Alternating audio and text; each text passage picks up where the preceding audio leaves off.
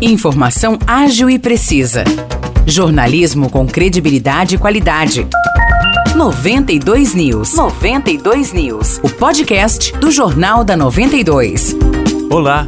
Eu sou Morris Projan e a partir de agora você fica bem informado sobre as principais notícias do dia em nossa cidade e região. No episódio 436 do podcast 92 News, você confere. A Rápido Sumaré, concessionária do transporte urbano de São João da Boa Vista, ampliou em 52% o atendimento das linhas de ônibus na cidade. As mudanças entraram em vigor ontem e fazem parte das melhorias solicitadas pela prefeitura que no mês de abril autorizou um repasse de até 408 mil reais mensais à empresa. Segundo a Rápido Sumaré, aos domingos as linhas voltam a operar na mesma frequência de antes da pandemia, com retorno de 59 horários. Além disso, bairros como Santo André, Santo Antônio e Jardim das Acácias passaram a ser atendidos novamente pelas linhas urbanas da concessionária. Também foram implantadas melhorias no atendimento de diversas linhas com o aumento da frequência dos ônibus. É o caso da linha DR, com frequência a cada 20 minutos. Já na linha Jardim dos Ipês,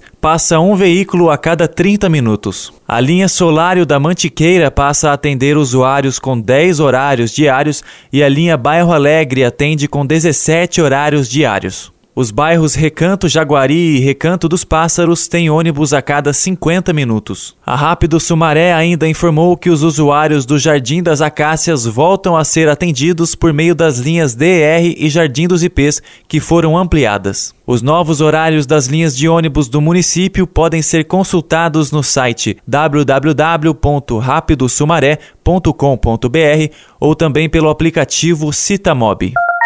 Vereadores de São João da Boa Vista pediram, durante a sessão ordinária na noite de ontem, a abertura de uma comissão parlamentar de inquérito, a CPI, para investigar a situação da etapa 5 do Distrito Industrial. De acordo com os edis, o espaço construído entre 2014 e 2016 está inutilizado por conta de erros na construção. O principal deles foi a instalação de postes de iluminação em cima das redes de água e esgoto. O principal deles foi a instalação de postes de iluminação em cima das redes de água e esgoto. Ainda na visão dos edis, ocorreu uma má gestão do dinheiro público. Por isso, a maior parte dos vereadores entende que é necessário abrir uma CPI para descobrir quem cometeu o erro. Assinaram o pedido de abertura da comissão os vereadores Eldres Muniz, Macena, Aline Lucheta, Claudinei Damalho, Rui Nova Onda, Jocely Mariose, Carlos Gomes, Luiz Paraqui,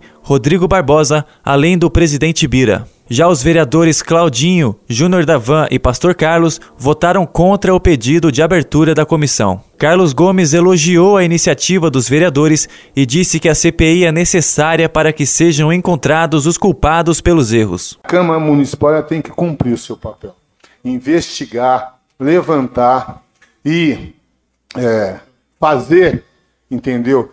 é, se descobrir quem são os responsáveis por isso. Aproximadamente apura-se que a perda e o prejuízo do poder público da cidade gira em torno de 20 milhões. É muito dinheiro. 20 milhões é muito dinheiro que poderia estar aí sendo investido na saúde, poderia estar sendo investido na educação. Quem sabe até está investido lá mesmo, trazendo mais empresários, criando mais empregos. E isso não está acontecendo por culpa de alguém.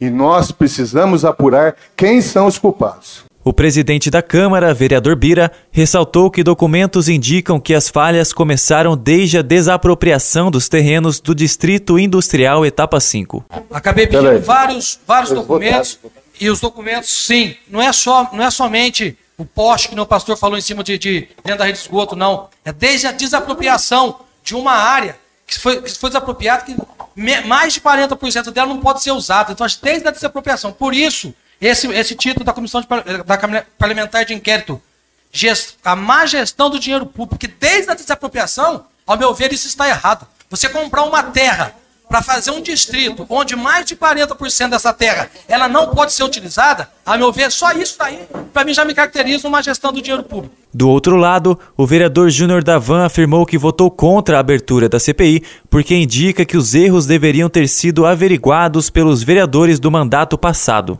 Porque eu não entendo, não dá para entender o porquê isso daí foi em 2016, 2015, até 2000, gerou até 2019. Não, não tenho certeza quanto tempo.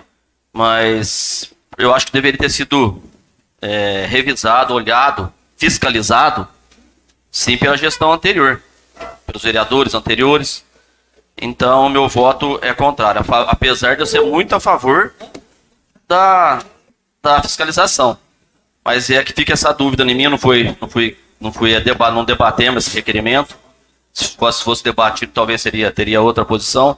Mas da maneira como o requerimento foi colocado na casa, eu entendo que não é que isso não é para fiscalizar, e sim para fazer um tipo de política. Claudinho destacou que já há uma comissão criada pela administração anterior para investigar os erros. Ele acredita que esse grupo deve ser consultado antes que seja aberta a CPI. Acontece que foi nomeado, né, na administração passada, uma comissão de investigação para a qual, após essa investigação, seria, eh, seria feita uma sindicância para apurar os verdadeiros responsáveis e tomar as medidas legais cabíveis. Acontece que nós não sabemos tem uma comissão nomeada no, no, executivo, que eu acho que isso nós poderíamos ver a quantas anda para depois ver o que poder fazer. Não já nomear uma, um trabalho pela Câmara agora, sem antes saber uh, qual o resultado que chegou a essa comissão. Porque mesmo porque a, a, a atual administração foi alertada desse acontecimento e que foi que tinha uma comissão de investigação em andamento. O vereador Pastor Carlos seguiu o raciocínio de Claudinho e acrescentou que a abertura da CPI não está sendo baseada em evidências. Que tem uma comissão, se, se esse requerimento vier na próxima sessão, depois de ter um parecer da comissão nomeada, e a comissão nomeada, comissão nomeada pelo ex-prefeito, eu acho que ele que nomeou a comissão, se essa comissão já tiver visto, achado algum problema, aí sim nós teríamos que abrir. Por enquanto, nós vamos ab abrir uma CPI, uma CEI, eu não sei qual o nome correto, que vão dar, né? E a realidade é o seguinte: nós não temos subsídio nenhum. Nós vamos abrir uma comissão onde meia dúzia ou uma reunião que fizeram que apontaram um poste em algum lugar, alguma coisa. Eu, de fato, quem assinou, não sei quem assinou primeiro, que vai ser o presidente da comissão, não vi o requerimento, nós não vimos nem o requerimento. Eu não vi o requerimento. Eldres Muniz rebateu os argumentos do pastor Carlos e defendeu a abertura da comissão parlamentar de inquérito. Quando a gente se depara com uma comissão, pastor, que acho que foi nomeada em 2019 e a gente já está com quase um ano e dois meses e não tem resposta de onde foi parar 20 milhões, que foi isso que foi divulgado em, nas redes sociais, em jornais e tudo mais, é função do vereador, no mínimo, ter uma posição. Então, aqui, quando a gente abre uma comissão de investigação, a gente não condena ninguém e a gente não absolve ninguém. A gente procura saber qual é o real problema, o que realmente aconteceu, e daí sim tomar as providências cabíveis.